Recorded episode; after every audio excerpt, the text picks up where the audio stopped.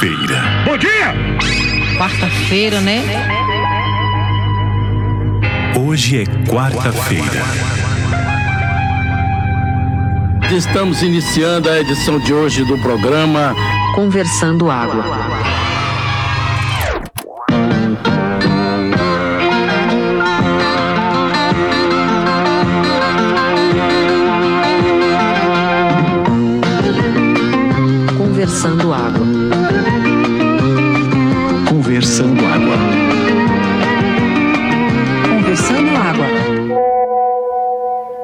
Quarta-feira, 15 de dezembro de 2021, começando Conversando Água número 40 e...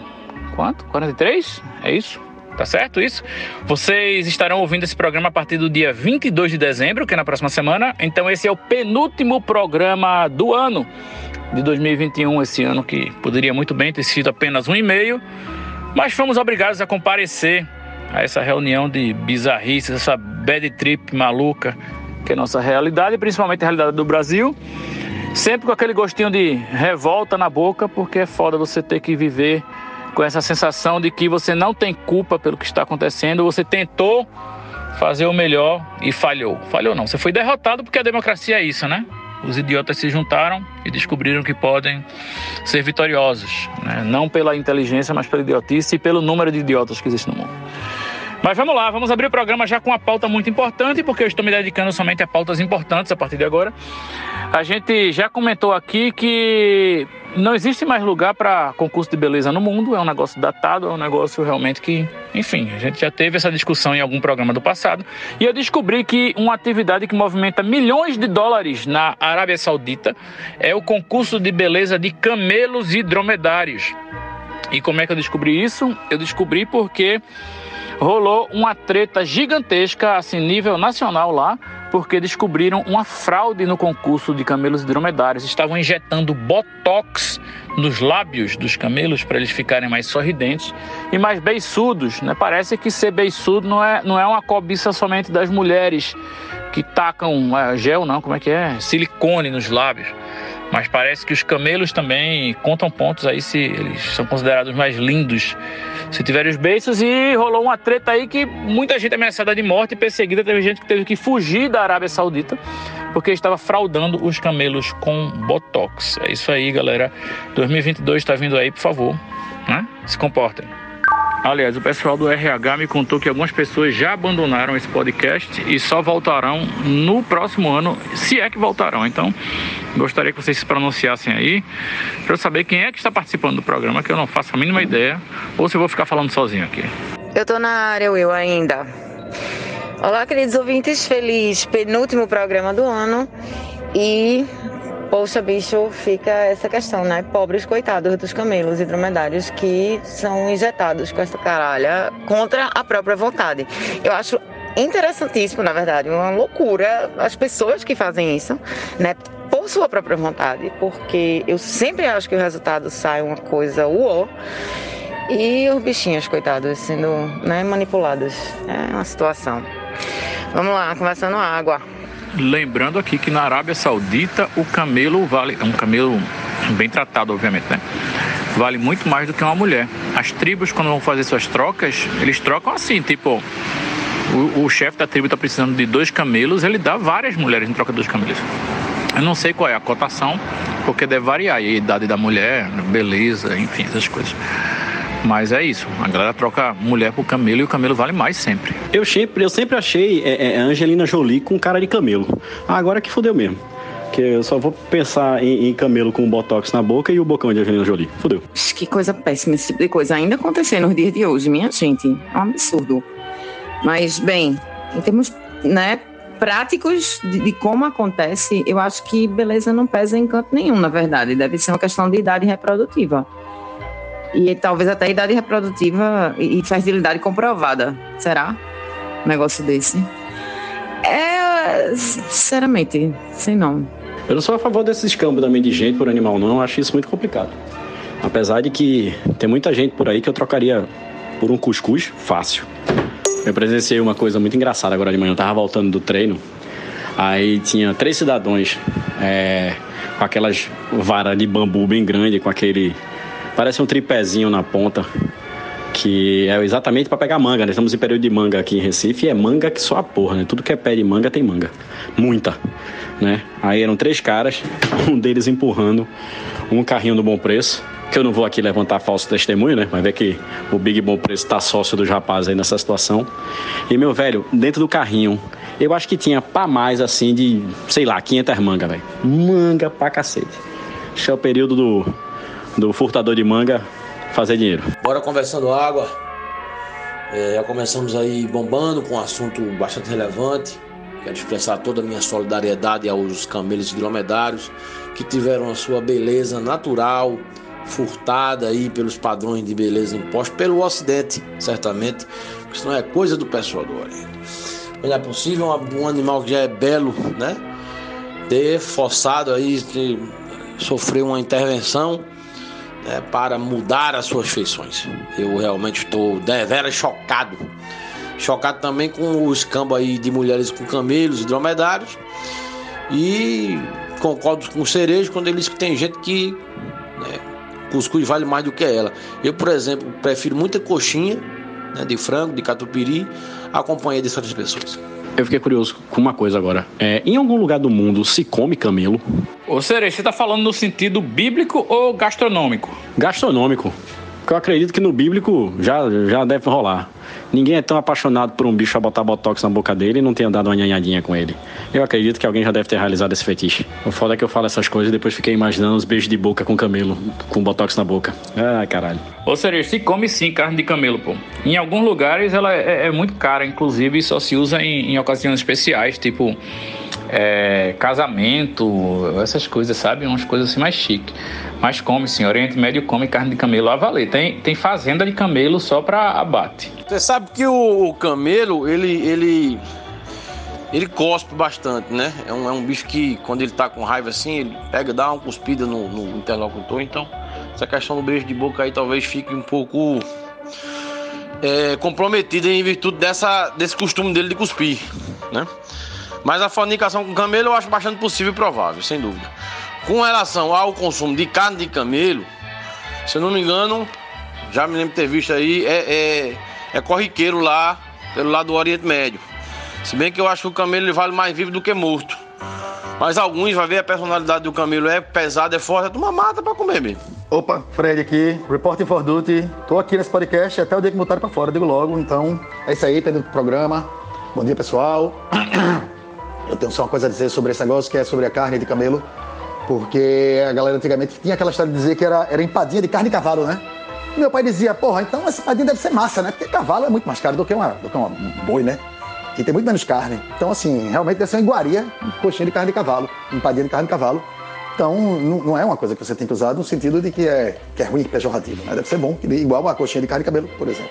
Ó, e falando de Oriente Médio, vocês viram que o Talibã aboliu completamente o casamento forçado para as mulheres. A mulher agora lá pode casar com quem ela quiser e quando ela quiser, desde que não seja do mesmo sexo, né? Inclusive as viúvas que eram obrigadas a se casar novamente com parentes diretos do, do falecido marido, agora elas podem decidir se casam ou não, e na hora que, que decidirem por casar, elas podem escolher um marido novo. Né? Não precisa ter nenhum parentesco. Bom, imagine só, né, velho? Você ter que casar com o parente do, do marido que morreu. Porra, é a oportunidade de você se renovar e fazer uma nova família e o Talibã não deixava. É só cumprir agora as 17 semanas de luto que a viúva pode escolher com quem casar. Mais uma vez, tem que ser homem, né? Não pode ser do mesmo sexo. Estou genuinamente impressionado com essa notícia. O Talibã falou que ia dar uma remodernizada, uma repaginada, né? E parece que tá rolando, né, velho? Minha gente, daqui a pouco estão mais moderninho que os Estados Unidos. Pra você ver que até o Talibã está evoluindo aí, tal qualmente um Pokémon. Que coisa, né? É uma evolução ainda modesta? É, mas não deixa de ser um passo adiante. Veja, enquanto ele tá dando passos adiante e tá evoluindo igual um Pokémon, a gente tá andando para trás igual um caranguejo, né? A gente tá descendo vertiginosamente a escada da loucura e da indignação. Então, parabéns para eles. Porque, como eu sempre digo, o importante é o delta, né? O importante não é onde você tá, é para onde você vai. Exatamente, Frederico. Mesmo que essa caminhada inexoravelmente para frente, né, não se justifique ao ponto de você alcançar um certo objetivo, né, tal qualmente um, um aqueles, aquela cena do pica-pau que segura uma, uma cenoura por uma vara na frente do cavalo e o cavalo, pé de pano, vai caminhando constantemente para buscar a cenoura, mas a cenoura, à medida que ele caminha, a cenoura se distancia dele na mesma proporção, né? Acho que vocês entenderam. E uma notícia que eu vi recentemente que é emblemática nesse sentido aí da nossa involução, né? Foi o fato de ter acontecido uma luta de MMA, um vale tudo, entre um prefeito e um vereador da oposição, numa cidade do interior do Amazonas, se não me engano, o nome da cidade é Borba. Então eles tinham desavenças políticas e simplesmente marcaram uma luta de MMA para trocar socos aí num, no octógono. Para você ver a que ponto de involução nós estamos chegando. Mas é isso aí, Paulinho. Quer dizer, eu não sei se é isso aí, porque eu não sei se a analogia funciona. Mas o importante é o quê? O importante é o caminho, né? A cenoura te faz percorrer um caminho. E esse caminho é que é a coisa maravilhosa, né? Porque o final é o quê? É um ponto, né? O caminho é uma reta, então você tem uma dimensão inteira aí de diferença entre um e outro, né? E se você estiver disposto a olhar para o lado do, desse caminho, essa reta se torna um plano. E aí você tem mais outra dimensão. Então veja como é. Se olhar para cima, então, nossa, três dimensões. Então é uma coisa inacreditável. O caminho é realmente a coisa importante. Você tem que prestar atenção no caminho, porque aí sim você cresce ou só se cansa. Paulinho, eu vi essa parada aí do vereador e do prefeito e eu achei sensacional. É, até porque isso já acontece dentro do, do, do, congresso aí da vida, né? Vira e mexe tem um vereador que sai na porrada um com o outro. Ali só foi uma coisa organizada. Agora, que lutinha feia da porra. Eu vi o vídeo, parecia dois de Dimocó, um dando um soco no outro. Foi ridículo. Sobre essa parada do, do, do camelo cuspir, é, eu não sei se vocês lembram de uma cena do filme de Conan, que parece que ele tá passando por alguma feira, coisa parecida, o camelo tá mastigando uma parada, ele dá uma olhada pro camelo, o camelo dá uma olhada pra ele, o camelo dá uma puta cuspida no negócio branco nele. Parece mais um marshmallow estragado e tal. Aí eu me lembro que na cena Conan fica puto, dá uma tremenda muquecada na cara do camelo, o camelo dá uma desmaiada. Conan é foda também, viu? Um bicho impaciente. Você está certíssimo, Cerejo. No filme Conan, um bárbaro, tem a polêmica cena em que Arnold Schwarzenegger acerta um bombaço na cara do camelo que cai no chão desmaiado. Dizem que a porra foi de verdade, né? Que ele realmente deu um murro na cara do camelo, que não, não tem trucagem não ali. Coitado desse camelo, viu? Porque o bichinho naquela época de Conan era grande, o menino. não deve ter sido uma parada muito boa pro camelinho, não.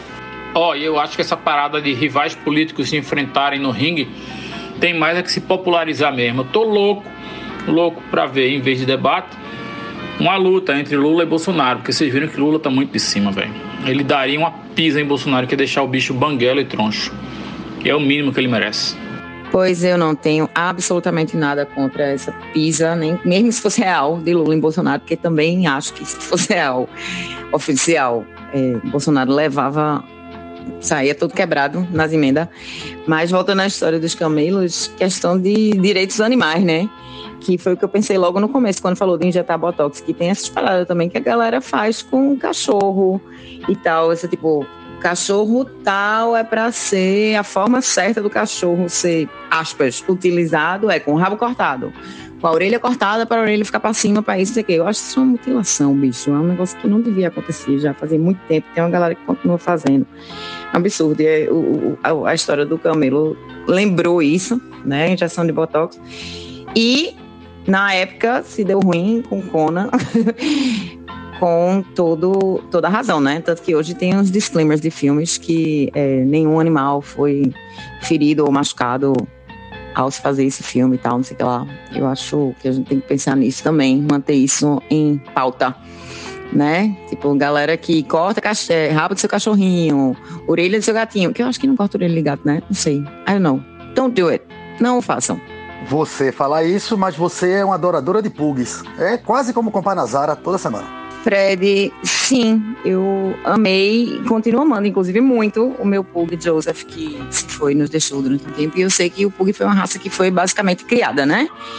Uh, rolou uma engenharia aí para criar e o cachorro, o bichinho, é todo fodido. É, tem problema de respiração, não sei o que, o caralho é quatro. Agora lembre-se que eu adotei Joseph, né? Eu não comprei e eu não acho legal, inclusive, é, é, é, até essa coisa dessas raças novas que a galera sai criando aí. Vamos misturar raça tal com raça tal e criar um Labra Poodle. Que a gente não sabe as coisas que podem causar na, na, nos cachorros, tá ligado? Eu realmente, assim, O, o Pug mesmo foi. Descobriu-se depois, né? Que ele ficou na merda, mas que a raça já estava criada e que eles já estavam aí pra gente. Então, assim. Sim, amo, amo Pug. São cachorros dóceis, maravilhosos, lindos, belíssimos, mas que se fodem muito. Porque foram criados a partir de uma engenharia. Então, que isso não. de uma engenharia que não pensava no, no, no outro espaço, talvez. Era disso que você estava falando? Bem. Eu tava triângulo, só aperreando. Mas se eu não conseguisse respirar, eu ia ser uma pessoa dócil também. Bem, independente de qualquer coisa, Joseph foi um vencedor na vida. Pense num bicho maravilhoso. E viveu até os quase 16 anos. Com todos os cuidados. Grande Joseph. Figura ímpar, realmente. Eu me lembro de, uma, de um episódio, porque além de tudo isso que, que Cecília falou do, do, do Pug, o apetite do Pug é uma coisa absurda, né? É um cachorro que se você jogar 10 kg de ração no meio da sala, ele só vai parar quando comer tudo. Né? Ele morre realmente pela boca. Eu me lembro uma vez a gente na casa de Cecília, acho que a gente ia fazer uma salada, alguma coisa, não me lembro não. A gente botando os ingredientes no meio da mesa assim e tal, não sei o que. Teve uma hora que ele botou um ovinho, velho. Um ovo, um ovo. Pra cozinhar e tal. Aí eu acho que o ovo foi dando uma roladinha, uma roladinha, roladinha. Daqui a pouco o ovo caiu no chão, velho. Pof, quebrou. Mesmo quando eu pensei em pegar um paninho pra limpar, Joseph já tinha chegado lá e. Meu irmão, ovo, casca, tudo. E depois ficou com a carinha do tipo, e aí? Vai rolar outro? Oxe, Cerejo, a gente tava numa festa na Casa de Cecília antes da pandemia, muitos anos atrás. Joseph era vivo. E aí na varanda tinha a caixa do bolzinho de, de ração que veio para ele. E aí na caixa tinha uma foto do bol com ração. Joseph passou a festa inteira tentando comer a porra daquela ração que era uma foto. Então eu realmente fiquei muito impressionado com aquilo. É, como vocês sabem, eu tenho um cachorro, né? Tenho um, um Yorkshire, de nome Pix. É, e eu comprei ele. Né? Eu tive uma experiência durante a pandemia de adotar um, uma vira-lata que deu certo por um lado, porque a gente salvou a vida dela, que ela estava com doença do carrapato e tal, estava para morrer. Mas não deu certo do outro, porque a convivência realmente aqui dentro com o Francisco foi um pouco complicada. Ela era uma, uma, uma cadeirinha de brincadeiras pesadas, né? E aí, na vontade de ter o cachorro, eu parti numa situação mais controlada, de comprar realmente um, de uma raça, que a gente sabia qual era o tamanho que ia ficar e tal. E, de fato, isso acontecendo dentro de um canil especializado é, é bem bacana. Eu não sou contra a compra de pet, não, numa situação onde eles são tratados como devem ser tratados, né? É a minha visão. Eu não sei como é que é politicamente em relação a isso. Mas por que, eu tô falando isso? É, Pix, ele veio de um, de um canil onde se tem um hábito de botar uma tala, que é um papelãozinho para segurar a orelha deles durante pelo menos os dois primeiros meses. Eles ficam realmente usando essa talinha para a orelha acostumar a ficar para cima. É uma questão estética, mas é uma questão depois que eu pesquisei um pouco, até é curioso para saber sobre essas questões de mutilação, se era é, alguma problemática realmente isso para ele. E pelo contrário, para a higiene é muito mais fácil o fato da orelha dele ser mais em pezinha e para a questão realmente auditiva dele também é mais interessante. Esteticamente realmente fica mais bonito. Mais do que esses do que esses Yorkshire com a orelha triste.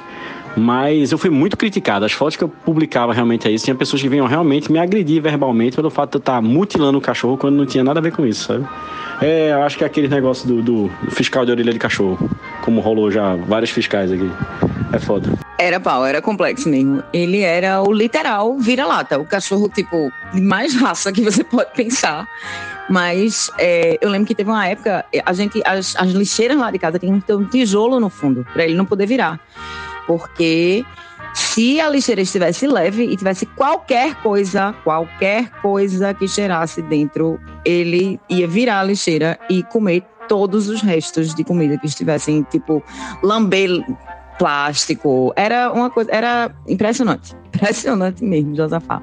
Uma vez, inclusive, Fred, você, Fred, você, Fred não conhecia Joe ainda. Uma vez eu viajei, passei um fim de semana fora.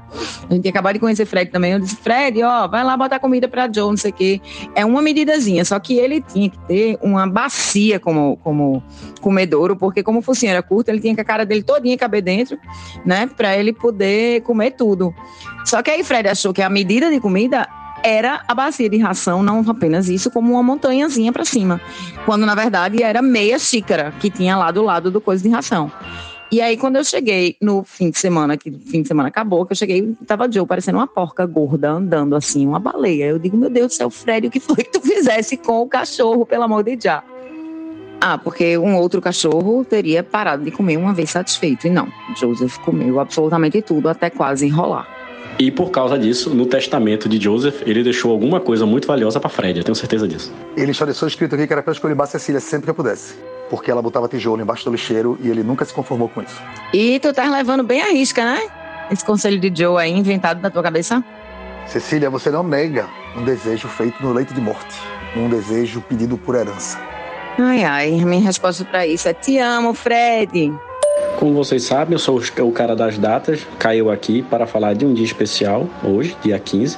Queria parabenizar até nossa companheira Larissa, né? Que ela é advogada. E hoje é o dia da mulher operadora do direito. Dia da advogada. Viu?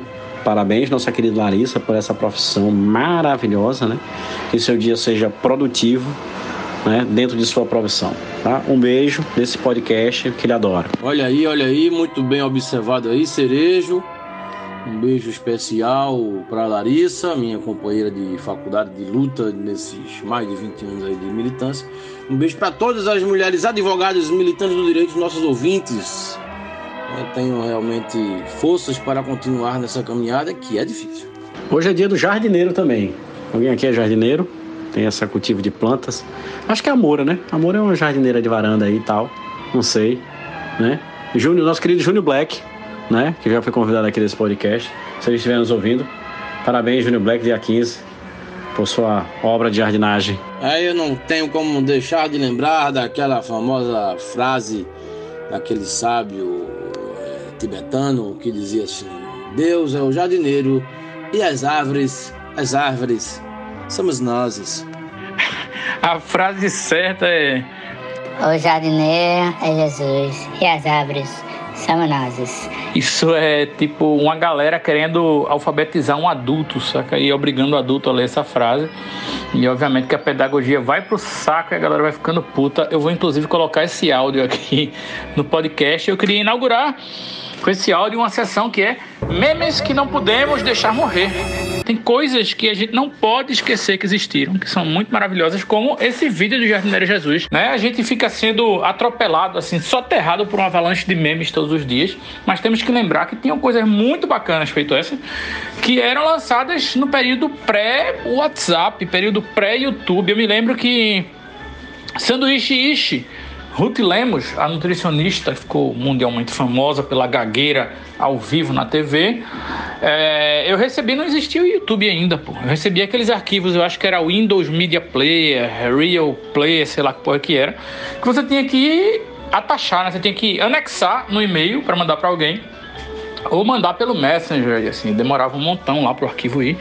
Mas é isso, vamos começar a resgatar então a cada programa os memes esquecidos e eu acho que o primeiro que vale a pena é o jardineiro é Jesus e as árvores somos nós. O jardineiro é Jesus e as árvores somos nós. Somos nós. Somos nós. É que tem hora que dá um câmbio aqui. As árvores somos nós. As aves somos nós. Cerejo, só tem uma coisa a dizer, parafraseando nosso colega Paulinho Gordo. Obrigada. Meu irmão, tu falasse de Ruth Lemos agora. Eu tava falando de Ruth Lemos justamente semana passada, que eu tava apresentando um evento corporativo e tava rolando sanduíche isso dentro do meu cérebro. Dito isso, velho, e quando esses arquivos vinham no formato exe, que você não sabia se podia clicar, se não podia, eu acho que um dos primeiros de todos, o da Baratinha, velho. O da Baratinha com Tetefon veio em formato exe para algumas pessoas, eu tenho certeza disso. Eu me lembro que, que esses áudios de meme ficaram tão famosos que tinha um site, não sei se existe ainda, que era o Botãoteca, que era um site que era só botões que você apertava e tinha memes auditivos para você ficar utilizando. Eu me lembro que tinha uma época na agência que eu só me comunicava a, a partir de Botãoteca. Quero dizer que eu dei um Google aqui e a Botãoteca ainda existe botãoteca.com.br. Ô Cecília Mira, mas veja, qualquer pessoa usuária de computador sabe que desde os tempos mais primórdios, desde o Windows 3.1, MS-DOS, desde que os computadores 286 invadiram os lares brasileiros, que arquivo .exe não é para ser clicado. Né? O, o que, que significa .exe? Significa não clique e você vai se fuder. Não importa se o exe é um programa que você precisa instalar. Né? Foda-se. Está no Windows, clicou exe, pegou um vírus, se lascou. Sua privacidade vai ser hackeada. Então, assim, recebeu qualquer coisa .exe, jogue fora, amigo. Simples assim. Não, não clica. Hoje em dia, 2022 chegando aí, exe tá fora. Pule fora disso aí que você vai se arrombar. Menino, eu tô ligada. Por isso mesmo que eu era a pessoa que dizia pra todo mundo: não faça isso que isso é executável. Só que eu tenho certeza que o primeiro baratinho que chegou pra galera era um XE. Era isso que eu tava dizendo. Lá nos idos tempos da, dos primórdios, 1900 e alguma coisa, mesmo, antes de 2000. Bom dia, minha gente. Vocês sabem qual é o fenômeno digital brasileiro que mais tem chamado a atenção das empresas de comunicação gringas atualmente? Você vai ficar boquiaberto quando eu contar para vocês. São as mensagens motivacionais e de bom dia que as pessoas espalham pelo WhatsApp.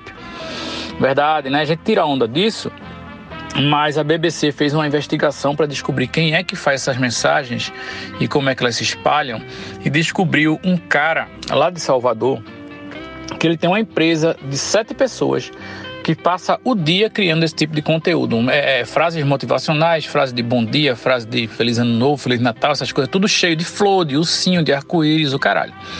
E não é a troco de nada, não. Ele faz essas coisas e publica em sites.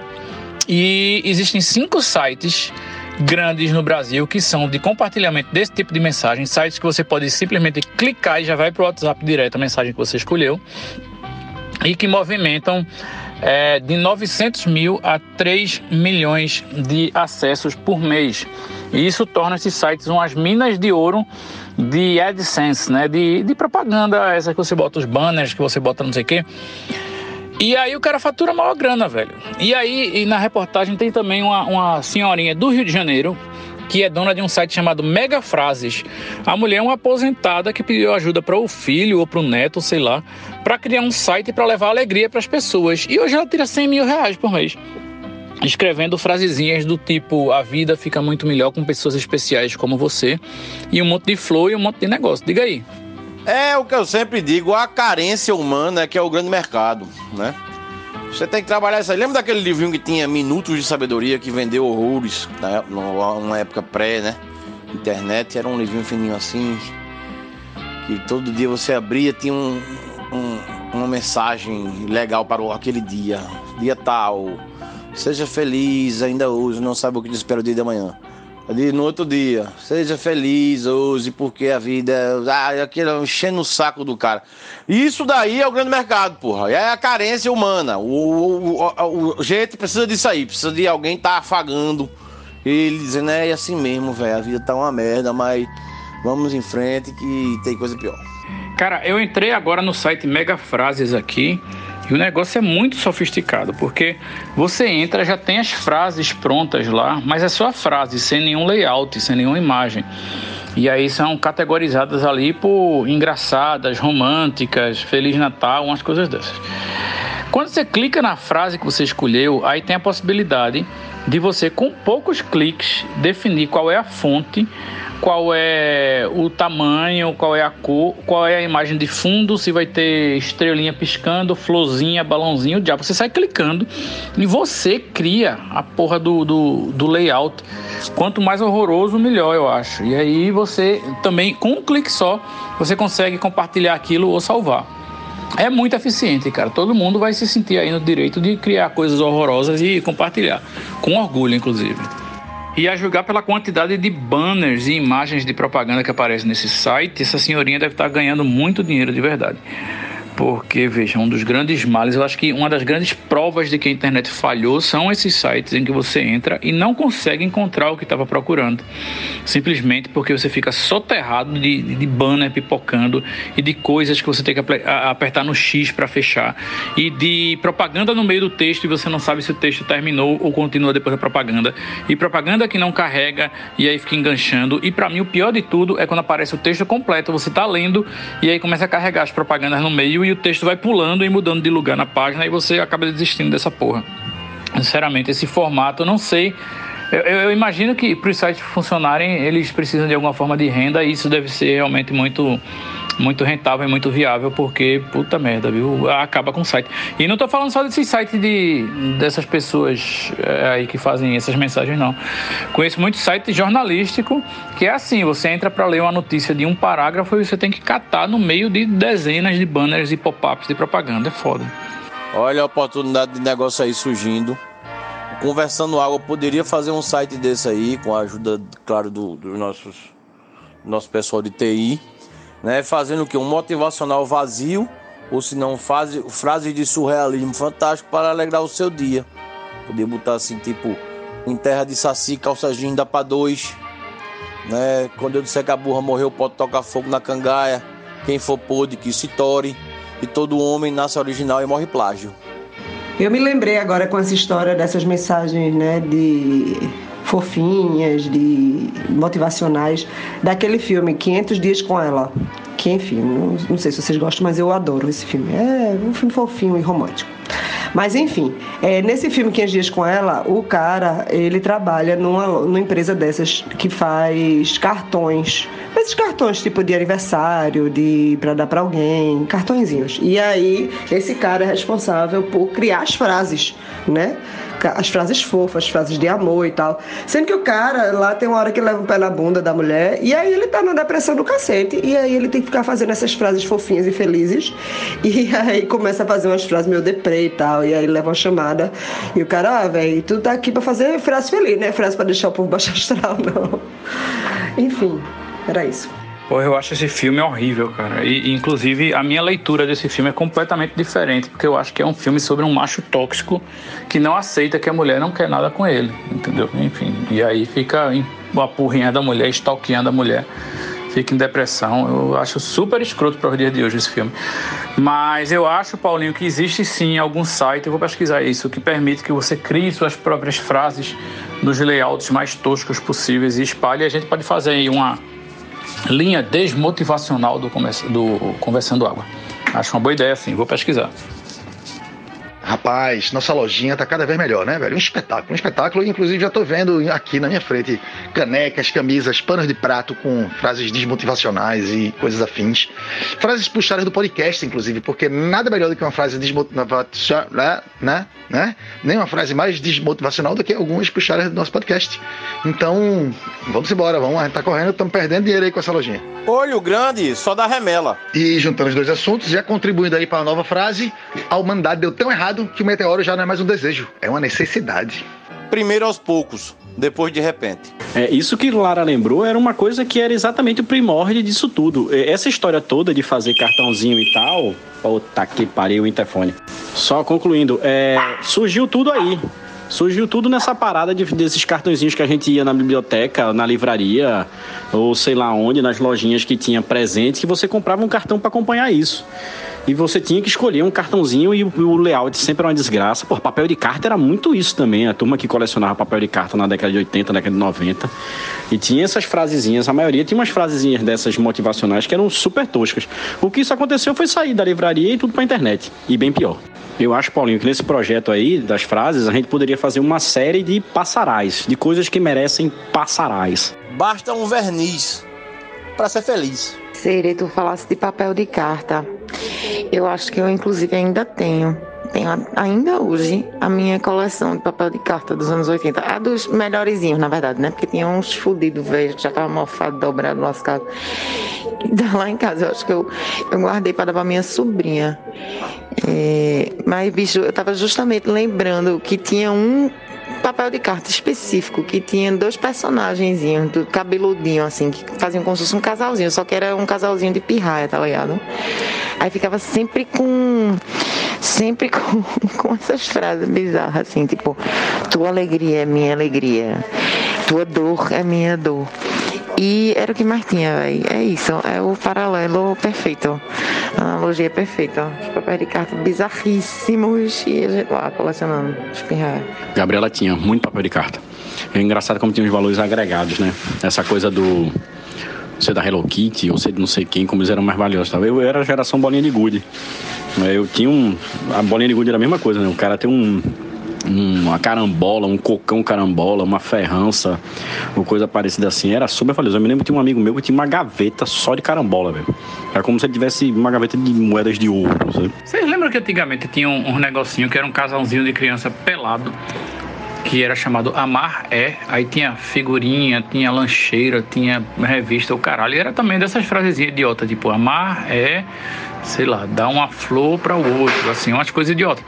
Mas o que me impressionava, quer dizer, o que me impressiona hoje em dia é que era um casal pelado, o menininho com a piroca de fora, a menina com o pipi de fora. E o brasileiro médio era tranquilo com isso, né? Hoje em dia um negócio desse jamais existiria. Ia aparecer logo os crentes, filho da puta, lá pra reclamar na banca de revista que tem crianças peladas e isso é pedofilia. Meu irmão, eu tinha uma gasolina foda. Eu era, eu era mega mix. o William vai ficar puto com isso. com ele odeia que eu use esse termo. Mas eu era dos dois, eu era, eu cortava por dois lados, tá ligado? É, eu tinha, eu tinha umas ferranças muito punk também. E cocão, que eu me lembro dele até hoje, não sei o que foi que aconteceu. É, mas eu era da bolinha de gude e do papel de carta. E aí no papel de carta tinha aquela parada que se você tivesse papel de carta, a notinha, o um envelope não sei o que mais lá, aí você tava feito, tá ligado? Era, era assim, tipo, top of the pops. William, era disso que eu tava tentando lembrar. O casalzinho de pirralho, cabeludinho, que eu não esqueci de me dizer que eles estavam pelados. Era isso, era essa porra desse amar, é cheio dessas frases, velho. Era exatamente disso que eu tava querendo lembrar. Olha aí que bonitinho, casalzinho de crianças peladinhas aí, a maré, né? Sem falso moralismo, né? Sem esse moralismo tóxico, essa coisa né, envergonhada do, do ser humano. Então fica aí o, o, o registro do amaré. Eu fico com a beleza da resposta das crianças peladinhas. É a vida, é bonita e é bonita. E eu queria aproveitar esse nosso espaço para fazer uma nota de pesar pelo falecimento de Bell Hooks, uma grande escritora norte-americana, ativista pelo feminismo negro, é escritora com mais de 40 livros publicados, uma obra gigante que infelizmente faleceu ontem aos 69 anos. E quero lamentar também a completa ausência até o presente momento neste episódio das Diana Moura e Meira, que estão de fato relegando esse podcast né, ao segundo plano da existência delas. É uma coisa de fato lamentável. Paulinho, é, é, essa ausência é porque a vida do rico é diferente, pô. A vida do rico é outra coisa. O recesso começa em outro período, começa antes, né? É aquela história, né? É, não tem uma, uma, uma, história que diz que quem trabalha sexta-feira ou é liso ou é desorganizado? Eu acho que é mais ou menos por aí. É, Cerejo, é o, o afã consumista que acomete aí os cristãos ocidentais quando dá proximidade dos festejos natalinos, eu entendo. E voltando ao tema Bell Hooks, eu estou aqui com dois livros dela na mão. Um é um ensinamento, ensinando o pensamento crítico, que ela tem, inclusive, faz referência a Paulo Freire, é o método de ensino de Paulo Freire, muito bom. E outro é o feminismo é para todo mundo, Bell Hooks. Eu vou adiantar minha dica, leiam Bell Hooks, que realmente a bicha é maravilhosa. E lamentar, né, mais uma vez, a, a passagem dela, mas fica aqui os ensinamentos. Vamos em frente! É isso aí, Paulinho. Proletariat é quem tem que ficar inventando essas coisas de podcast para se divertir e tal. Essa galera que é rica vai pra praia, vai beber, sabe como é? Recesso começa em junho. É como o Bruno falou, velho. É uma vida diferente. Agora sim, eu gosto, eu acho massa que eles dão, assim, amizade pra gente, pelo menos, sabe? Isso é legal. É isso mesmo. Eu bato no peito aqui pra dizer que eu sou amigo dela, viu? E ai de quem diga que eu não sou, viu? Até mesmo elas, se um dia elas vierem dizer que não são minhas amigas, eu vou dizer, ah, é sim. E ó, eu acho importante a gente dar satisfação para o nosso querido ouvinte, já que nossa querida Diana Meira só se expressou por texto por enquanto aqui. Querido ouvinte, ela explicou exatamente assim: Eu tô correndo louca. Então deve estar tá louca correndo por aí. Bem, mesmo nessa, nessa correria louca de, de Ana Meira, né? Pelo menos deu uma satisfação, diferentemente de nossa querida e nossa referência Diana Moura, que está sumariamente nos ignorando. Eu tô correndo louca, zero condições. Foi o que ela escreveu. Eu já tomei esse ácido e eu tenho que dizer que é maravilhoso, viu, velho? Doido para começar meu recesso de dois dias pra embarcar nessa aí. É isso aí, porra. Ó, o dezembro pra pessoa rica é a sexta-feira do ano. Então, realmente só trabalha em dezembro quem é liso ou desorganizado. Ou as duas coisas, né? No meu caso. Mas eu estou profundamente decepcionado aí com as Dianas. Na verdade, eu estou decepcionado com os ouvintes, que a gente está convocando os ouvintes para mandar mensagens para o programa do fim do ano. E eles estão encarando esse podcast assim como as duas Dianas e Dante Queiroz encaram, ou seja, eles estão cagando para nossa existência. Né? Deixaram tudo para lá, estão aproveitando o resto do ano com seus familiares, fazendo compras, não é isso? Nas suas praias. E a gente aqui segurando a barra. É isso aí, tudo bem. Se não chegar mensagem de ouvinte, não vai ter o último programa. Ou se tiver, vai ser muito chato. Né? Porque eu mesmo não vou querer fazer. Então, se liguem aí, velho. Quem sai perdendo são vocês. Lamentável, lamentável a postura dos ouvintes. Nós estamos aqui, nós verdadeiros guerreiros do povo brasileiro, segurando a barra desse podcast, conversando água, em cima de água. Né? E a gente não vê um incentivo, não vê uma Lei Rouanet, não vê um, um Audi Black, não vê um, um, um Fucultura. Fui na fundo da não vi teu nome nem na entrada nem no salão. Deu meio-dia, deu sete horas, agora te fode e chora, negão. Bom dia, seus folgados. Vamos começar sexta-feira dando um giro pelas notícias que abalaram o mundo de ontem para hoje. Né? Primeiro, a França, um local à frente do seu tempo, como sempre, né? o pioneiro no uso da guilhotina, que eu sinto muita falta hoje em dia da guilhotina, determinou que mulheres trans com registro civil feminino poderão concorrer em concursos de Miss. Veja, concurso de Miss é uma pauta que está rodando aqui direto, porque é um, um, tema que precisa ser explorado nos dias de hoje, atualizado, né? Então, na França, se você é uma mulher trans e tem o registro civil feminino, você pode concorrer ao concurso de Miss. E outras regras caíram certo? Você não precisa ser só mulher cis, como eu já falei. É, antigamente você tinha que ter de 18 a 24 anos e no mínimo 1,70m de altura. Agora não tem altura mínima e você só precisa ter a partir de 18 anos, né? Você pode entrar com 73 no Miss França, se você acha. Ó, você pode ser uma mulher trans com registro civil feminino, com 80 anos de idade, pode concorrer ao Miss França, que é uma grande vitória para as mulheres da terceira idade e também as mulheres trans, né? Parabéns para a França aí. Eu pesquisei, inclusive, como eram as regras do Miss Brasil e descobri que em qualquer concurso de Miss do Brasil tem essa regra de 18 a 24 anos, porém a, a altura mínima não é 1,70m, é 1,60m. Eu acho que se botassem 1,70m, eles teriam muita dificuldade em arrumar candidatas para o concurso de Miss no Brasil, né? Isso aí. Outra notícia, dessa vez muito triste, diretamente da Austrália: uma ventania levou pelos ares um pula-pula inflável em formato de castelo. Isso aconteceu até ontem, mas como é na Austrália, né, as coisas demoram a chegar aqui. O que a parte triste da história é que tinha cinco crianças no pula-pula de castelo que foram levantadas a mais de 10 metros de altura e caíram lá de cima e as cinco crianças morreram, né? Então preste atenção, além de nojento, o pula-pula inflável também é passível de ser levado pelas ventanias, né? E Recife tá rolando as ventanias braba aí. Se liguem com as crianças, tá bom? Bora conversando água. A França sempre na vanguarda da existência humana. Não à toa produzem carros automobilísticos maravilhosos, tal como o Citroën. Estou com para vender aqui 2011 C4 Picasso, pouco rodado. Aí, direção Drácula e acondicionado Quadrizone. Quem tiver interesse me procura no privado. Além disso, feliz aí pelas conquistas da, da, das trans, das baixinhas e das idosas. E muito triste com essa notícia aí da Austrália, rapaz, que coisa. Nunca gostei daqueles, daquelas coisas infláveis, realmente é um perigo. E eu presumo que a turma deveria ter pelo menos amarrado com mais segurança, né? Sabendo da possibilidade de, de alçar voo. E lamentar aí pelo falecimento das crianças e que fique a lição e que a gente ao ver qualquer castelo inflável assim, vá com um cigarro, um bico de cigarro e ele.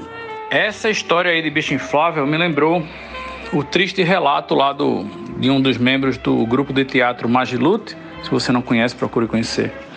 Que o cara tinha uma namorada, uma companheira, e a companheira presenteou o cara com um bicho inflável. Ela encheu o bicho com ar dos próprios pulmões e deu de presente para ele. Logo em seguida, ela foi fazer uma cirurgia de uma coisa boba, eu acho que era varize, talvez, uma coisa assim. E teve complicações e morreu na cirurgia. Então, de repente, ele perdeu a companheira e tudo o que restou dela para ele foi o ar dos pulmões dela dentro do bicho inflável. Veja só. E aí, no processo de aceitação da perda, ele tinha que decidir se esvaziava o bicho lá e soltava o ar dela e deixava a vida seguir. Caralho, a gente começou a sexta-feira só na Depression Story, né? Star Depression, Suicide Song Collections. Pela Já não basta a proximidade aí da passagem do ano, que sempre me traz um, um sentimento de, de fim, né? De, de perda, de assim. Um segundo a mais é mais um segundo a menos, e o tempo é uma autoridade inflexível, inexorável, que caminha inevitavelmente para a morte, e que a gente tá nesse caminho, meu Deus do céu. Difícil agora, difícil. Também acho, Paulinho. Acho o fim de ano uma deprê da porra, uma tristeza. Assim, eu realmente eu me apego aos valores que a gente tem que se apegar mesmo, assim, aos sentimentos e às bebidas para que esse, esse fim de ano seja tolerável, mas eu realmente nunca gostei de final de ano, não, sinceramente. E ainda aproveitando que eu tô com tempo para falar aqui de manhã, que eu não sei como será o resto do dia, é, eu queria dizer para vocês que ontem eu descobri uma nova rede social, como se alguém precisasse de nova rede social, mas essa sim vale a pena mencionar aqui, que chama New New, é novo novo, New New em inglês. Essa rede social tem a premissa do seguinte: é, você vive de acordo com as decisões dos seus seguidores. Né? Não sei se ficou complicado para vocês, mas é uma rede social que o influencer vai lá, se inscreve, vamos supor, uma pessoa famosa, Whindersson Nunes, sei lá, se inscreve lá. E as pessoas começam a seguir. E aí, as pessoas que seguem o cara é que tomam decisões por ele. Então, assim, é, decidem o que é que ele vai comer, quando ele vai comer, quando ele vai sair com os amigos, quando ele vai visitar os parentes, e tudo isso é mostrado na rede social para os fãs. E não é troco de nada, isso é como se fosse uma bolsa de valores da vida do influencer que está lá, porque é ele que coloca as enquetes e as pessoas vão dando lances pagos. Então isso já está crescendo muito em alguns lugares, principalmente, obviamente, na China e na Coreia, né, que a galera é muito maluca lá. Mas é isso, você pode seguir uma pessoa que você gosta e ficar dando lances do tipo, eu quero que essa pessoa coma camarão, sei lá. Uma coisa dessa. E aí os lances vão crescendo. Obviamente, se a pessoa for alérgica a camarão, ela não vai botar isso na enquete porque ela não quer morrer, né? Mas sei lá, se for aquela moça lá, a, Abramovic, começando, Marina Abramovic, ela pode usar essa rede social aí para reencenar aquele, aquela performance dela né, em que as pessoas podiam usar qualquer dos objetos que tivesse disponíveis contra ela e ela não podia fazer nada. Mas é isso, New New. Você entra lá e seus seguidores dizem o que é que você vai fazer e pagam para que a opinião seja cumprida, entendeu? E obviamente o dinheiro vai para a rede social e uma parcela vai para o, o tal do influencer lá, a pessoa que está seguindo as ordens, né? New New, vou baixar aqui para ver se alguém me manda fazer alguma coisa útil na vida. Eu acho que agora não falta mais nada. Uma rede social onde a celebridade vende o livre-arbítrio dela, né? De escolha, direito de escolha. É por um lado é bom, porque a pessoa se exime aí das consequências de suas próprias decisões, né? Transfere essa culpa aí para a... os seguidores. Eu fazia isso quando eu jogava, apostava ainda na Mega Sena, essas coisas. Eu mandava aquela. Tem aquele.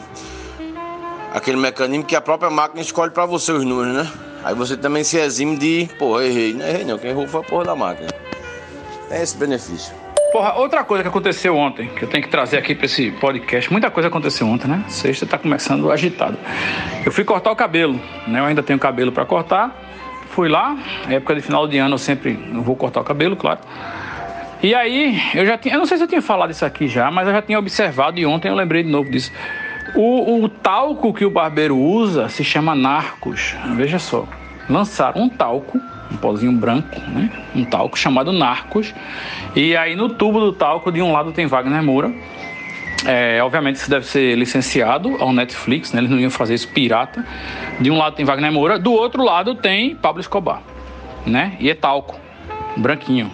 E aí é, o meu barbeiro genuinamente não tinha feito associação de talco com cocaína. Ele não entendia porque aqui era um talco de Wagner Moura com o Pablo Escobar. E aí eu perguntei para ele, meu irmão, qual é a história? Aí ele disse que foi assim, o, o fabricante lá, ele manda, tipo, pra galera testar e se gostar, sabe, para ficar assim no, no, no, no, Como é? Naquele balcão lá, né? Tipo, pra quem tá cortando cabelo também, se gostar do talco, não sei o que, comprar o talco e pá. Aí ele disse que ganhou, assim, o salão ganhou, ele botou lá, não sei o que, mas ele não tinha feito nenhuma associação com cocaína e parece que o bicho é evangélico, entendeu? Aí ele ficou, é mesmo, bicho? É sério isso? Não sei o que. Vou ver essa série aí pra ver como é que é, não sei o que, entendeu? Ele ficou meio assim. Então, eu acho que a minha informação não foi bem acolhida, não. Até porque ele gostava muito do, do talco. O talco que eu digo, o talco Esse do salão. Tremenda fuleiragem, viu, bicho? Tremenda fuleiragem. Principalmente com quem, né? Gosta do talco. Não o talco do barbeiro, o talco normal, ó. É. O, o Brightman. Aí a pessoa vai cortar o cabelo numa sexta-feira, vê um talco desse aí, tremendo gatilho, né? Tremendo gatilho, vai logo ligar pro dealer. Ó, passou uma semana sem telefonar. Tá curtindo uma rehab em Itamaracá. Me chama pra. Eu vou. Eu confesso que quando eu era pirralho, e eu acho que Francisco também curte hoje, eu gostava muito desses pula-pula inflável, velho. Mas graças a Deus, todos que eu fui estavam muito bem amarrados. Ontem mesmo a gente foi pro clube e tinha um escorrego desse, um escorregão inflável, que o pirraia sobe por uma escadinha inflável e desce no escorrego e tal. Eu acho, eu fico impressionado é como a parada é quente, que eu acho que o ar lá dentro que fica esquentando o bicho, o ar que entra nele é quente. Porque, meu irmão, Francisco, toda vez que vai brincar nisso, quando ele volta, parece que ele voltou de uma sauna, velho. O guri volta molhado. É impressionante.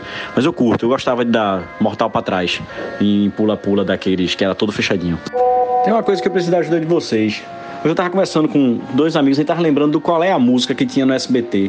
O cara de cara pintada era Pablo, isso eu me lembro. Né? Agora, a mulher que tinha cara pintada, como era o nome dela? Virgínia. Virgínia? Certeza disso, velho? Porque eu, eu não, não, não, não me vem memória na cabeça, tipo, Virgínia, qual é a música? Eu confesso que não tenho registro. Cereja eu acho que é Virgínia, mas enfim, deve ter no Google, né? Agora, esse seu sua pergunta me deixou refletindo aqui em como realmente o Brasil é um país muito louco, né? Porque veja, uma pessoa chegou para Silvio Santos e disse: "Ó, oh, amigo, não, primeiro, por que, que a gente lembra muito mais de Pablo do que de Virgínia? Eu acho que é porque Pablo era um homem com o rosto pintado, que era uma coisa muito mais transgressora do que uma mulher com o rosto pintado. Mas ainda assim, o Silvio Santos topou botar isso todo domingo no melhor horário da TV. Um homem claramente homossexual, com o rosto pintado, cantando, rebolando e pá, isso que tal. Silvio Santos também colocava é, show de transformistas no, no show de calouros, que tinha sempre um momento.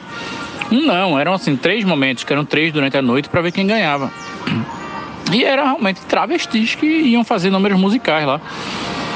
Né? E, e, ainda tinha banheira do Gugu, essas coisas todas. Então a gente tinha essa, liberdade, assim, essa exposição dessas pessoas em horários nobres da TV com grande audiência e hoje todo mundo é careta pra caralho, né? Tipo, sei lá, eu acho que esse Pablo, se ele fosse aparecer de novo na TV fazendo o que ele fazia, ou se Silvio Santos botasse show de transformista na TV, a galera ia detonar na internet, velho. Os, como é, os brasileiros médios, né? A, a família tradicional brasileira. Aí isso era doideira mesmo, Will. Porra, eu me lembro do banheiro do Gugu, eu me lembro de, um, de uma história do Garota Molhada, velho, que tinha no, no, no, no Viva a Noite, né? Que ele fazia. Porra, a menina doida ficava no chuveiro lá a noite todinha com a blusa branca molhando para poder o mamilo aparecer, né? Era realmente uma disputa por audiência à base da carne mesmo. Eu tava fazendo uma pesquisa aqui, até para saber quem era o nome da cantora, eu não consigo achar, mas eu descobri algumas coisas aqui, por exemplo, Ellen Roche foi a cantora do Qual é a Música em 1999. É, e Pablo ainda tá vivo, mas não tem mais a cara de Pablo como era antigamente não. Mas eu confesso que eu não sei o nome da outra doidinha não, eu vou tentar descobrir aqui.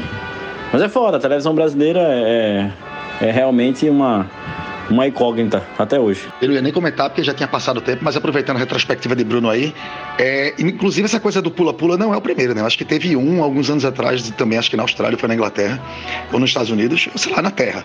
E onde teve a mesma coisa, o, o negócio voou, agora não eram cinco crianças não, acho que era uma criança só.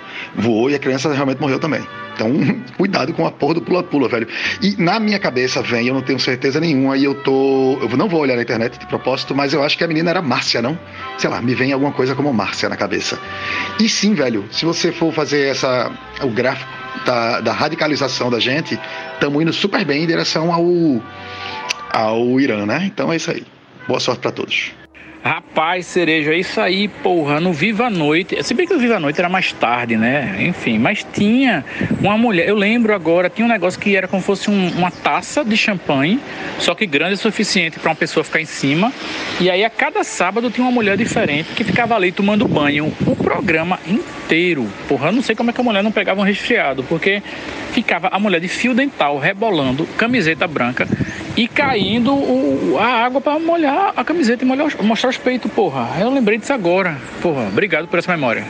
É, e, e não satisfeito, é, seguindo a linha Garota Molhada, eu me lembro que no Domingo Legal do, do SBT também, que tinha a banheira, aquela história toda, tinha uma prova que os caras ficavam dentro da piscina com uma pistola de água e ficava duas moças também do lado de fora com camisas brancas também, que o objetivo era molhar para poder ler a frase que estava escrito no peito delas, entendeu? E só ia conseguir ler se molhasse bem molhada a camisa até aparecer o peito e a frase. É, o Garota Molhada fazia sucesso realmente na parada lá. Eu acho que a menina que cantava no, no Qual é a música, o nome dela é Stephanie.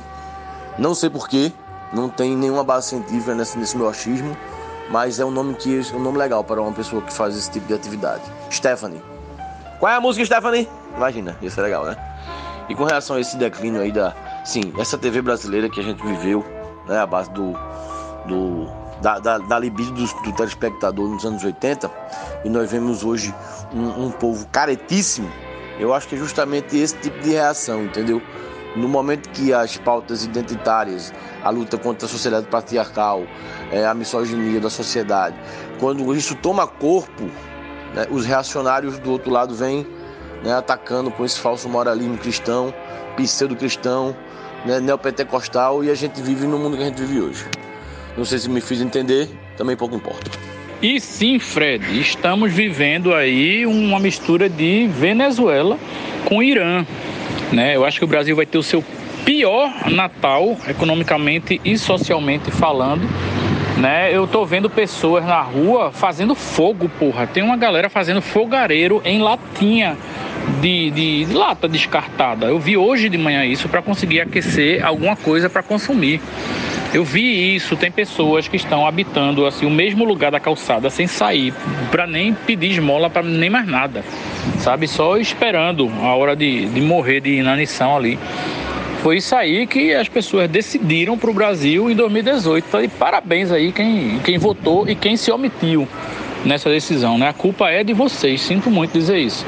Quer dizer, não sinto não, foda-se. Mas é isso. E a gente agora com esse ministro extremamente evangélico, realmente as pautas dos evangélicos já começou, né? Já chegou lá na mão dele lá o, o projeto para, eita, um caminhão, peraí. O projeto para a igreja não pagar IPTU.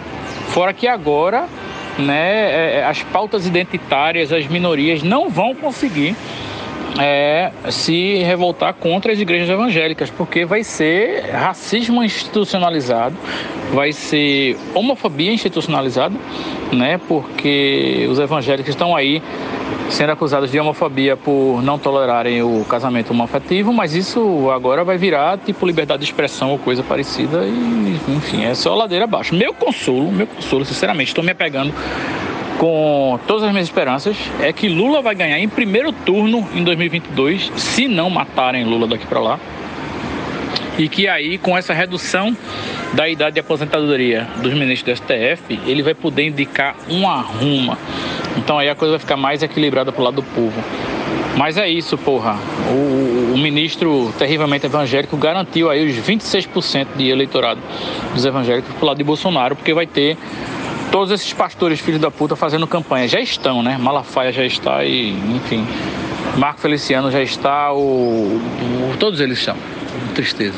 Porra, e vocês lembram que tinha uma competição no programa de Gugu que o cara ficava sentado numa cadeira com uma bexiga, né? Uma dessas bolas infláveis de aniversário no colo e aí a mulher tinha que vir de perna aberta e saia, mini saia, e ficar quicando no colo do cara para estourar a bola, como se estivesse cavalgando na rola dele.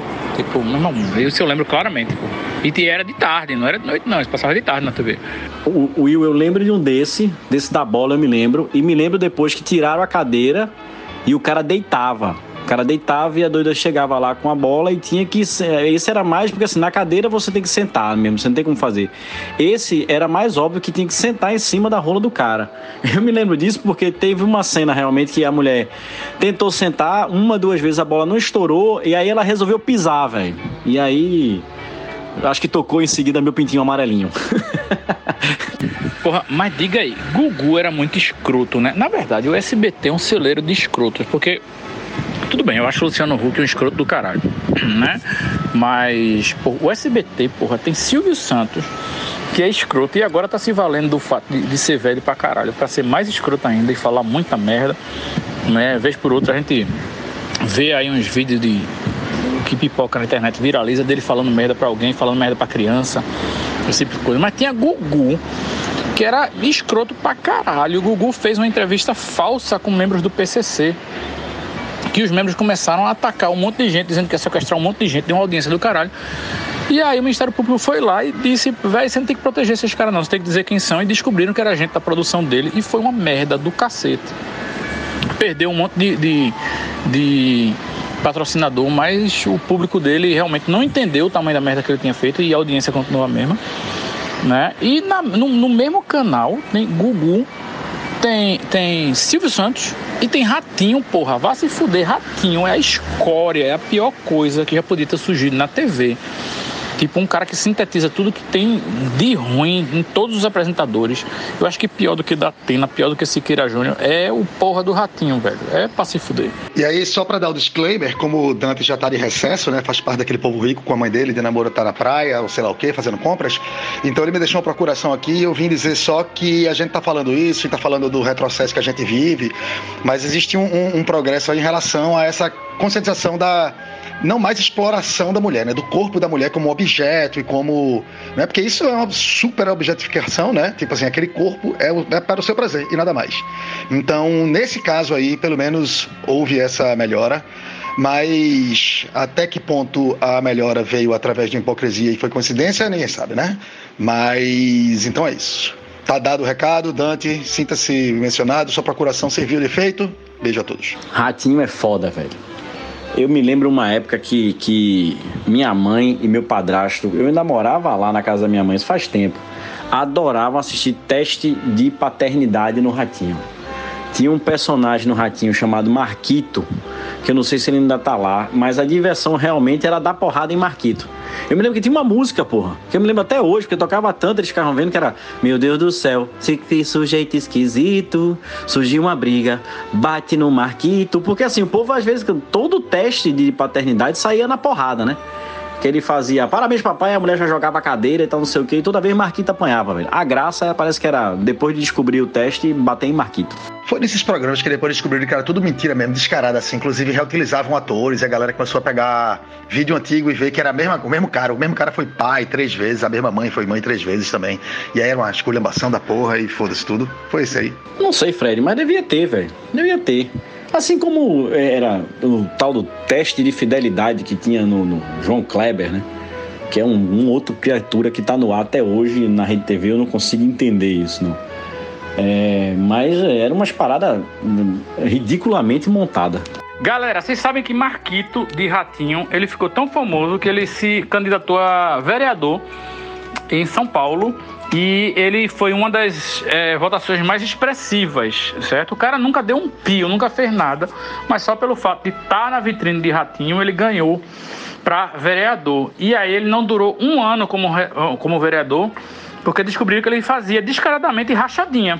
Ele tinha uma galera lá que ele botava para trabalhar no gabinete dele e pedia parte do salário de volta. E assim, isso era aberto, entendeu? Tipo, foram entrevistar ele, ele disse que fazia, ele não sabia que não podia fazer isso. E aí ele teve um mandato cassado, assim, tipo, com um ano. E fudeu, e, e ficou inelegível, porra. Mas tá provado que rachadinha é certo que pode. O que marca terror é que não pode contar para todo mundo. e Ratinho, ele é muito perigoso, não só por ter essa merda desse programa que ele fala todo tipo de bosta e, enfim, entra na casa dos brasileiros. E o brasileiro não tem esse discernimento, enfim, do que é bom, do que é ruim. Infelizmente, muita gente ainda acha que porque passa na TV tá certo e é bom. Mas Ratinho, ele tem, eu acho que umas 80 concessões entre rádio e TV. Então, ele consegue manipular o cenário político de muitos lugares. O filho dele, Ratinho Júnior, é o governador do Paraná. Simples assim, né? Tipo, o nome do, do governador do Paraná é Ratinho. Ele consegue, ele quer, ele chega lá. Por isso que o bicho tá colado aí com Bolsonaro, com Malafaia, com todo tipo de gente botando essa galera no, no programa dele. É foda. É uma arma poderosíssima mesmo e apela para o que a gente tem de mais, mais frágil, né? Que é justamente a ignorância humana do brasileiro médio. Aí fudeu. Quando junta aí é o puro suco do Brasil. Pode entregar barato. Entra naquele assunto que a gente estava conversando no outro grupo, com algumas pessoas desse podcast, que era a incompetência do político, né, brasileiro. E alguém dizendo assim, ah, fulana, porra, vai se candidata, pelo amor de Deus, se candidata que tu ganha fácil, porque competência tá enorme. E aí eu disse, minha gente, incompetência é, nesse caso, desvantagem, tá ligado? Não dá pra ser competente, tem só que ser conhecido. E aí, sim, você virar conhecido, você pode se candidatar a qualquer coisa. Então é isso que temos daqui pra frente. Boa sorte a todos mais uma vez. A gente falando desses programas é, da noite aí, que, que tinha essa exposição de corpos, eu me lembro que eu sou da geração que eu jogava basquete desde os 14 e eu sou da geração que para assistir NBA eu via pela Band, né? A Band às vezes transmitia uns VTs no domingo de tarde, mas os jogos da noite eram todos a partir das 10 horas da noite. Quando começavam os playoffs, as finais que o Chicago jogou de Jordan, era tudo varando a madrugada. Eu me lembro que eu era uma criatura muito feliz, porque sexta-feira, era sexta-feira da NBA, ia ter jogos mais ou menos de 11 horas da noite.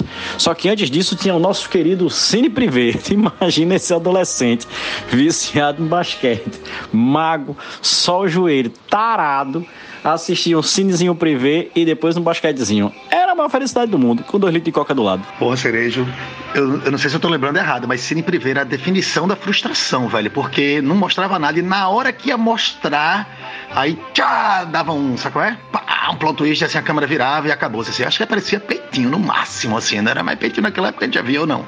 Depois em vista, claro. Porra, a gente tem o exemplo de um, um, camarada aí que é amigo de algumas pessoas aqui desse podcast, que já está no seu segundo mandato como vereador aqui em Recife. E ele diz que quando é a época de angariar votos, né, ele vive indo para a comunidade, obviamente, é, anda de ônibus, entende quais são as necessidades do povo na rua e tal, enfim. Bem eficiente o cara, não tô puxando sardinha não. Mas dentro que estão lá, ele, ele, enfim, as pautas dele são válidas. Mas ele diz que é muito difícil, porque ele chega nas comunidades e a pessoa diz para ele: não, não, não importa o que você está me dizendo, o seu discurso, ou eu vou votar em quem me der um saco de cimento, ou então quem me der óculos, por exemplo, que é o que eu estou precisando agora. E é isso aí. Tipo, o povo quer votar dessa forma. O povo não, não pensa no, no coletivo e não pensa daqui a quatro anos. Né? Tem esse problema também aí. Você vota e você não sabe mais em quem votou, não sabe o que, é que a pessoa fez e foda-se. Minha gente, vou contar para vocês aqui que o Cine Privé, ele, ele não só era soft porn, já não mostrava muita coisa, como também ele era editado. Porra, era claramente editado porque você via que a cena torava toscamente e pá. E, e, e, cortava trilha também e tal. Era super tosco o negócio. Alguns filmes, mais especificamente da série Emanuele, eu me dei o trabalho de rever agora depois de adulto. Né? E eles mostravam muito mais do que eu me recordava no, no, no Cine Privé. Mas ainda assim não mostra tipo penetração, não mostra anal, não mostra ejaculação na boca, esse tipo de coisa. Sabe que o, o pornozão mostra? Mas mostrava mais um pouco. Mas sempre aquele negócio, né? A mulher quando vai botar o pau na boca e a câmera roda assim, aí uma folha de uma palmeira fica no meio do caminho, aí você só vê o movimento e pau, não sei o que. Eu imagino que eles tenham feito lá a cena de verdade, mas eles, eles escolhem muito bem os ângulos de como mostrar isso. É, Fred, mas na década de 90, velho, isso eu tô falando. Porra, eu falei dos títulos do Chicago. Os primeiros títulos do Chicago foi 91, 92, 93. ou era isso ou era fita de, de, de, VHS na locadora que, honestamente, era todo mundo que conseguia pegar uma. Aí, meu velho, cine privê com peitinho era a felicidade do mundo. Ó, oh, e a gente tá falando de cine privê, mas temos que lembrar que na Globo passava coisas do tipo Porques. Meu irmão, Porques tinha peito e tinha a galera fazendo coisas, saca? Passava O Último Americano Virgem, que é um filme realmente muito deprê demais, assim, um clássico. E passava é, a primeira transa de Jonathan também, que uh, tinha a falecida esposa de Elvis Presley, a Kelly Preston, com os peitão de fora. E que depois que eu aluguei na locadora, eu descobri que a Globo cortava metade, a metade final da, da cena da, da, da, tal da transa de Jonathan, entendeu? Que a Globo só mostrava até a parte que os peitinhos apareciam, depois cortava ele já terminando de transar, saca? Então tinha isso também, a gente tinha acesso parcial aí, já rolava uma, uma censura da parada. Falar em Porks, ontem eu vi que abriu um, um lugar chamado Porks ali perto daquela praça ali de Ariano Suassuna aqui em Casa Forte, ali onde tinha aquela Pizza Hut de Casa Forte. O nome é Porks, Chopp e Porco. Eu vi esse lugar, Cerejo. E eu, e eu vou dizer tu, Vici. Eu vi também esses filmes, tudo que o Will falou aí. E eu descascava uma bananinha na época, rapidamente. Porque a turma não podia ver nenhuma propaganda do, do, da, do cenoura e bronze, que a turma descascava uma bananinha, pô. Qualquer. qualquer catálogo da, da, da do Loren a gente se acabava. E Will, é, eu vou até deixar como dica aqui da sexta-feira, para abrir já as dicas. É, eu tô assinante do, do Star Plus, né? É, e assim, eu já até comentei aqui sobre Feitiço de Áquila, que eu assisti lá, e entre outras coisas. Agora mesmo eu vi que tá até aquele Young Guns, que era traduzido como Jovens Pistoleiros, que teve um e teve dois, lá só tá um. E tem, velho, altos filmes assim dessa geração, tipo, é, é, sei lá, a garota, a garota de Rosa Choque. É, gatinhas e gatões, sabe? Essa parada que passava adolescente americano na escola, que vivia passando na sessão da tarde. Meu irmão, tem quase todos lá. Hoje, ontem eu tava vendo, mexendo pra ver ESPN os jogos, eu vi que entrou Coquetel também com, com Tom Cruise e tal. Meu irmão, é pura nostalgia o negócio. Bem melhor do que qualquer outro que tem aí de Globoplay ou que tem algumas coisas dessa nostálgica da própria Sessão da Tarde. É impressionante o acervo do Star Plus para quem quer dar uma, uma viajada nisso. A gente falou de Kona, dando a muquecada na cara do Camilo, cuspiu nele. Lá tem Kona o Bárbaro também. Porra, Paulinho, a abertura do Fantástico. O, o, a, o, a doida saindo dentro da água só com aquela fitinha no peitinho. A banana era descascada ali mesmo. Eu tô rindo aqui porque eu acho que esses últimos, sei lá, 20 minutos, meia hora de podcast, tá, tá, um podcast de, de adolescente cheio de espinha punheteiro da porra. Cerejo, Larissa arregou a assinatura de alguém desse Star Plus, não sei se foi a sua, inclusive, mas é maravilhoso. Eu, inclusive, assisti Alien, o primeiro Alien, é, um dia desses, e, e Alien eu só assisto até a parte que o o bicho sai da barriga do cara, né? Depois eu acho que é um filme trash da porra, mas é, eu acho genial o filme, a primeira parte, né? Os primeiros dois terços. E eu vi que tem muitas coisas ali. Eu, eu inclusive, eu saí, assim, tipo, não, não, quis explorar mais, porque senão minha produtividade ia pro saco, assim. Eu, como ser humano, seria obliterado e eu ia ficar na frente da TV assistindo essa porra o tempo todo, porque tem realmente tudo que você queria assistir, mas não tinha coragem de procurar. Tenho, e tem muita coisa boa, velho. Tem é, Inimigo Meu, é, eu acho que deve ter um Scarface, eu vi também Scarface lá, né? Conan, que eu já falei Conan. Mas tem muita coisa boa, velho. Tem. É, é, eu, falei no, no, no, último podcast também do, do Lopan lá, do bairro chinês. E, velho, eu, como eu tô falando, o bom é que é com as dublagens de sessão da tarde mesmo, velho. A turma lá da, da Herbert Richard ou sei lá o que. As dublagens que a gente via mesmo. Isso é que é mais nostálgico ainda. Ei, tem aquela de Ed Murphy, O Rápido do Menino Dourado. E você sabia que o Menino Dourado foi interpretado por uma menina? Eu não sabia não, fiquei sabendo um dia desse. Esse filme é massa. Paulinho, eu procurei esse, não tem não. Agora tem Caça-Fantasmas, aquele primeiro mesmo, que tem o monstro de marshmallow Stay Puft. Tem também é, a Joia do Nilo, velho. Lembra da Joia do Nilo, que eu acho que é com, com Michael Douglas? Aquela parada do, do diamante. Não, acho que isso aí é tudo para um esmeralda, né? A Joia do Nilo é outro. Mas acho que deve ser a mesma merda de roteiro, a mesma história.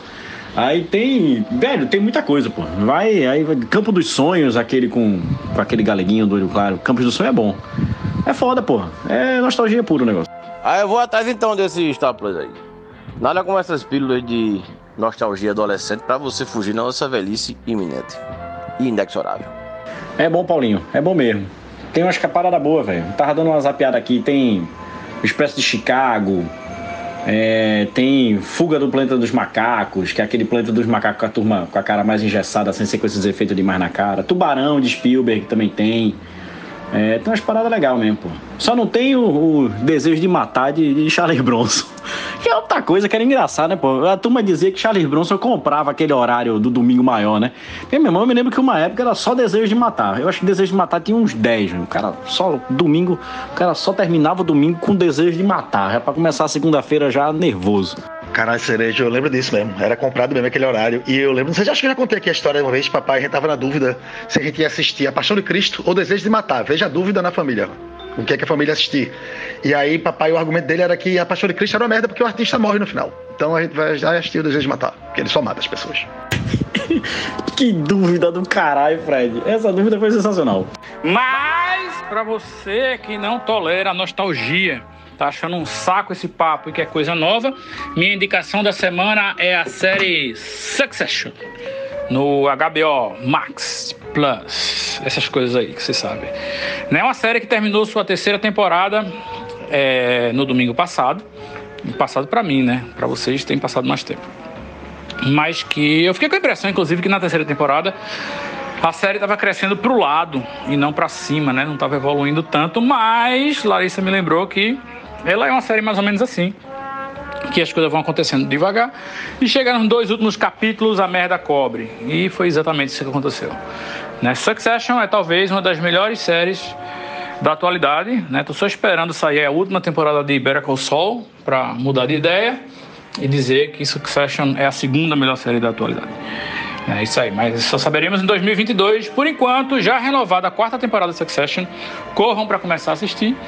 É, superem aí os primeiros dois capítulos, que realmente é uma escalada íngreme, mas aí depois, velho, é só prazer e diversão. É, eu vou seguir a dica nostálgica ainda, que eu já comecei com ela e eu vou, vou mantê-la. É, a minha dica é que se você, jovem ou de qualquer idade que escuta esse podcast, não assistiu Entrevista com o Vampiro, assista.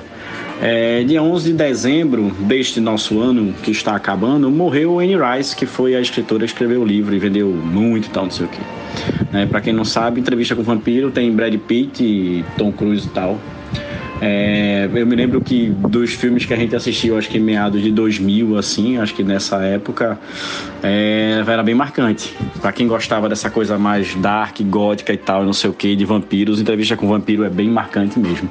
Eu acho que vale a pena dar uma visitada nessa parte do cinema. E vale a pena pela obra de Anne Rice. Beleza? Entrevista com vampiro. Onde tem, eu não sei. Mas acho que deve ter aí Netflix e tal. Faz uma busca, que tu acha?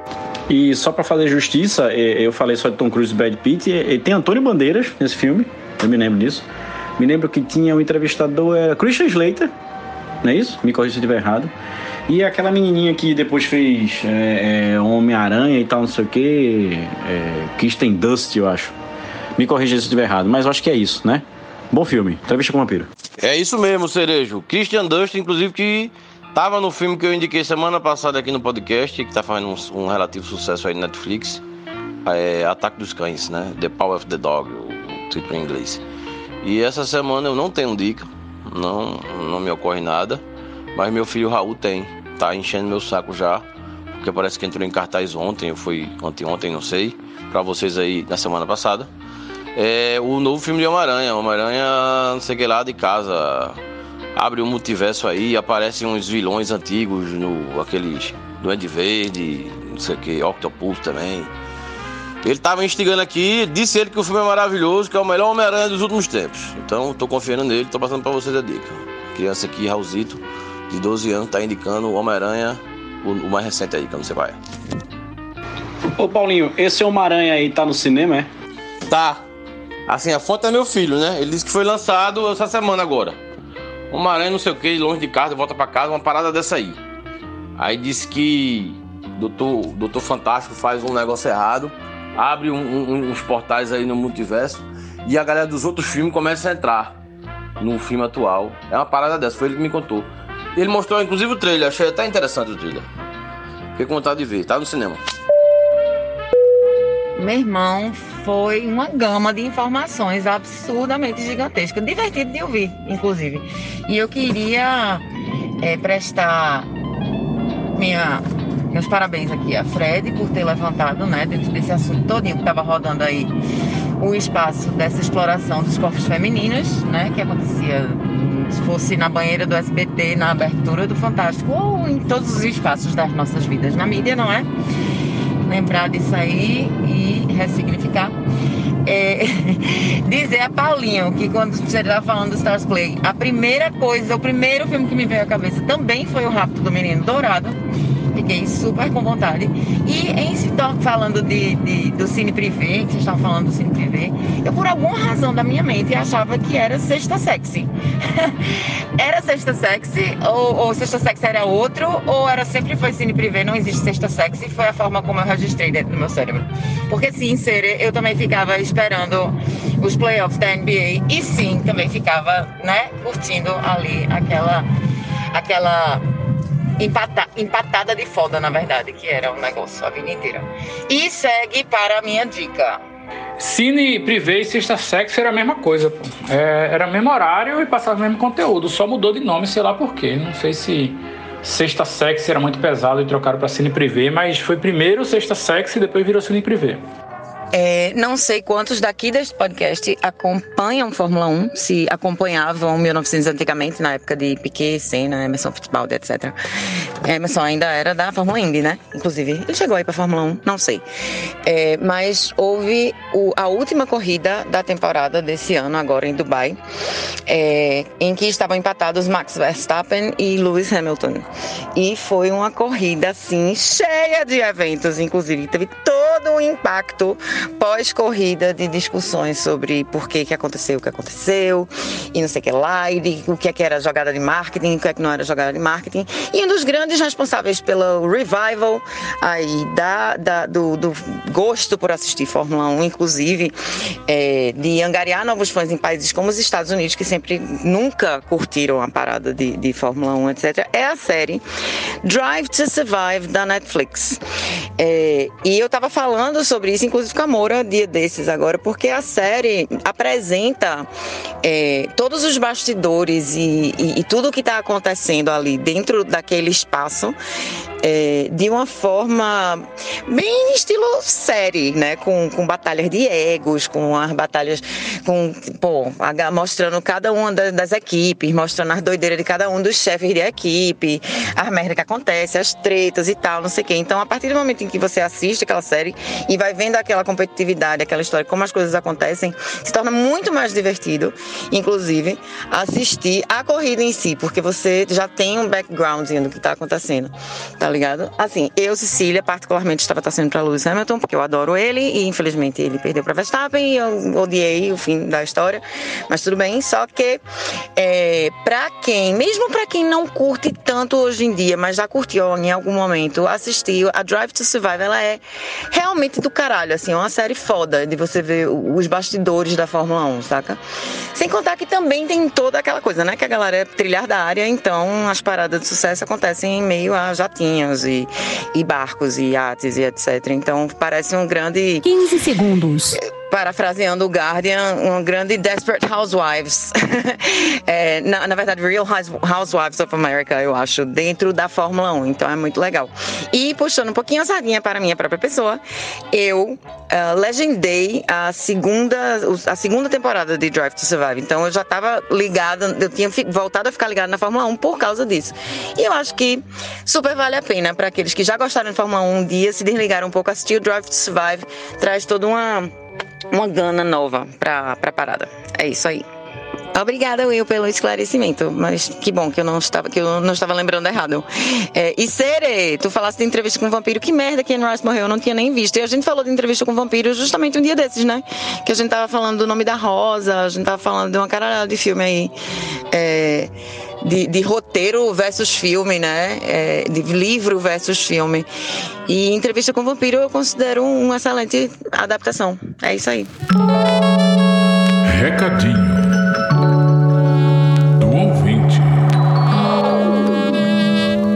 Ó, dia de sexta-feira, você só trabalha quem tá liso ou é desorganizado. Cuida.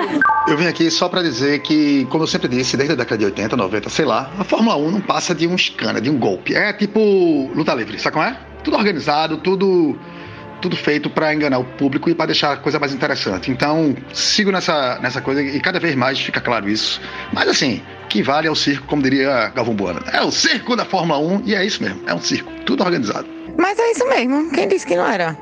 Egos contra egos, batalhas e lutas e a galera lá. Planes et circenses. Recadinho do ouvinte. Ô, véi! Vem aí, porra, pra fim de semana a gente assar uma carne e usar uma droga. É brincadeira, pô, nem de carne eu gosto. uh! Para droga! Olha só, eu queria aproveitar aqui os últimos minutos do podcast para falar de uma mulher excepcional que eu conheci ontem, que se chama Abigail Disney. Ela é neta de Roy Disney, que foi quem fundou a Disney junto com o irmão Walt Disney, né? E por que, que ela é excepcional? Porque ela é uma milionária, herdeira, milionária não, bilionária, herdeira lá da, da, da fortuna da Disney que já comprou tudo quanto é coisa e, enfim, não para de crescer. E ela disse que as pessoas na família dela, quando fazem 21 anos, chega um advogado lá e diz: Ó, oh, você acabou de herdar uma primeira parcela aí da sua antecipação de herança de 10 milhões de dólares. Isso aconteceu com ela em 1980 e desde lá ela se cercou de advogados e consultores financeiros para fazer esses 10 milhões de dólares renderem e parece que já chegou em 500 milhões de dólares. Mas ela é uma pessoa que anda de metrô nos Estados Unidos. Ela, ela tem vergonha, teve que trabalhar essa vergonha aí do sobrenome Disney né, por causa da fortuna, porque ela não aceitava ser tão mais rica do que os outros, e também por causa da simpatia descarada que o tio-avô Walt Disney tinha com o nazismo. E o objetivo dela, desde que o dinheiro começou a crescer, é distribuir esse dinheiro para as pessoas que precisam. Então, ela já distribuiu por volta de 70 milhões de dólares é, filantropicamente falando, né? E ela tem muito mais para distribuir. Ela está fazendo dinheiro render para ir empurrando esse dinheiro em obras sociais, mandando coisa para a África e assim por diante. E o discurso dela é que realmente não tem razão nenhuma no mundo para uma pessoa ser tão mais rica do que a outra como ela é tão mais rica do que a média global das pessoas. Né? E ela, inclusive, lidera um movimento nos Estados Unidos pela taxação das grandes fortunas. É, enfim, ela é uma mulher rica que entende que é rica, mas usa a riqueza dela para ajudar as pessoas e transformar o mundo num lugar mais ou menos melhor. Né? Então, Abigail Disney, se vocês cruzarem com esse nome, deem uma lida, que ontem eu fiquei impressionado com essa história. Né? Uma pena ter que se impressionar com esse tipo de coisa que devia ser mais comum, mas é isso aí. Abigail, queria mandar um beijo pra Abigail. Queria que a Abigail fosse o ouvinte desse podcast. Que mulher, que mulher, que ser humano. Não, realmente, a Abigail, viu? Ganhou meu coração, Abigail. Poxa, coraçãozinho pra você pulsando, viu? Eu adoro esse nome Abigail, acho forte, bonito. Abigail. Próxima gatinha que eu tiver vai se chamar Abigail. Em sua homenagem, Abigail. Beijo, continue assim. O Abigail se garantiu demais aí, respeitei, hein? respeitei. Abigail desbloqueou o objetivo da vida, o objetivo real. Desbloqueou o objetivo verdadeiro. Muito bem, parabéns pela. Desse é um casal de filho, inclusive, Paulo. Abigail e Abigobaldo. Eu sempre quis ter duas meninas pra chamar de Mildred e Millicent. Mas aí não rolou, né? Aí foi, mas é isso, você quis. Gostei da ideia, Frederico. Aqui em casa, é, meu mais velho é Raul, né? Cadê o Seixas? Aí se fosse menina, ia ser Belchior. É, ser Raul Belchior. Nasceu menina, eu queria botar Rita. Mas aí minha esposa disse que o, o pai dela teve uma amante chamada Rita. Aí causa na família um certo mal-estar esse nome. Aí eu tive que botar Laura mesmo. E não, a mãe que escolheu, né? Mas ah, eu botaria Abigail hoje. Se nascesse hoje uma filha minha, eu botava Abigail o nome dela. Mas aí deu certo porque Laura é o nome arretado também, então tá valendo. É, minha irmã tem uma gata que o primeiro nome dela é Abigail. Só que aí eu tenho uma, umas alterações de. de não, é alteração, é apelido mesmo. Aí hoje chama ela de Galba. Mas é o nome dela mesmo é Abigail. Então é isso aí, pessoal. Vamos terminar mais um episódio deste podcast. Não esqueçam de mandar suas mensagens de áudio para nosso último programa do ano, através do e-mail conversandoaguapodcast.gmail.com. Até lá!